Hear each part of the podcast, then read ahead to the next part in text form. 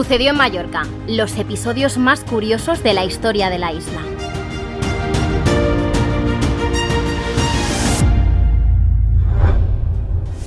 La historia de Mallorca da muchísimo de sí, pero para la mayoría es más bien poco conocida. Del medievo seguro que nos suenan aventureros y viajeros que surcaban los mares en busca de tierras por descubrir, como el famosísimo Marco Polo, el explorador veneciano que llegó a Asia Central y China en una era en la que las vastas franjas del mundo aún estaban inexploradas. Pero como hemos dicho, nuestra isla da mucho de sí, y aquí, en aquellos tiempos, tuvimos nuestro propio Marco Polo mallorquín, Francesc de Valés.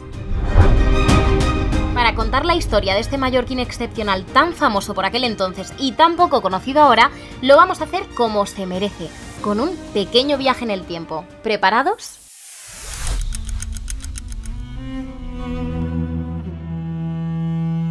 Llegamos a la Mallorca de principios de 1300. Aquí no hay guiris, redes sociales o polémicas políticas. En estos tiempos la tierra aún es redonda, el feudalismo rige sin oposición y Jaume III, conocido como el Temerario, es el monarca del Reino de Mallorca. La isla vive un esplendor con un reino propio que comprende no solo Baleares, sino también los condados del Rosellón y la Cerdaña, el señorío de Montpellier, el vizcondado de Carladés y la baronía de Omeladés, cerca también de Montpellier. La influencia mallorquina está en auge en el Mediterráneo, no solo en cuanto a conquistar territorios, también en el comercio. Y es aquí donde nos encontramos al protagonista del episodio de hoy, Francesc de Valés. Aunque fueron enormes sus aventuras y su fama, muy poco ha llegado de él a nuestra época. Conservamos solo algunas misivas recogidas por historiadores como Gabriel Llompart o el colaborador de última hora Gaspar Valero, en cuyo artículo de hace apenas unos meses y que aún hoy pueden consultar, nos cuenta las peripecias del mallorquín. Una de las primeras expediciones de envergadura que lleva a cabo de Valés es en 1342, cuando zarpa de Mallorca rumbo a las Canarias, con los barcos Santa Creu y Santa Magdalena, todos ellos llenos de navegantes y soldados mallorquines. Ponemos un poco en contexto esta expedición hacia Canarias, porque no es baladí. El reino de Aragón y el de Mallorca luchan por conseguir tener bajo control este enclave, estratégico para las rutas del comercio de oro, de esclavos y de especias, los tres productos top más rentables en esta época. Para asegurar el dominio mallorquín, el lugarteniente del rey de Mallorca envía allí a De Valés, y este promete que si colonizan las islas, reconocerán como príncipe y señor al rey de Mallorca, Jaume III. Regresa con éxito rotundo de la expedición, pero pocos años después las cosas se tuercen. En 1348 la peste negra asola Mallorca y desaparece la corona mallorquina un año después. Pero en vez de resignarse, el intrépido emprendedor mallorquín se marcha lejos, muy lejos, hacia Oriente. En 1350 parte hacia la tierra del Gran Khan, el imperio mongol, tal y como hizo su colega veneciano Marco Polo. Lo que ahora son 11 horas de avión, a Francesc de Valés le supuso ir en barco durante semanas y en transportes poco confortables. Imagínense ahora llegar a China, pero sin coger avión ni barco con motor. Eran tierras inhóspitas, poco exploradas por los occidentales. Poco o nada se sabía de aquellos lares, salvo por los osados que emprendían travesías que les podían costar la vida.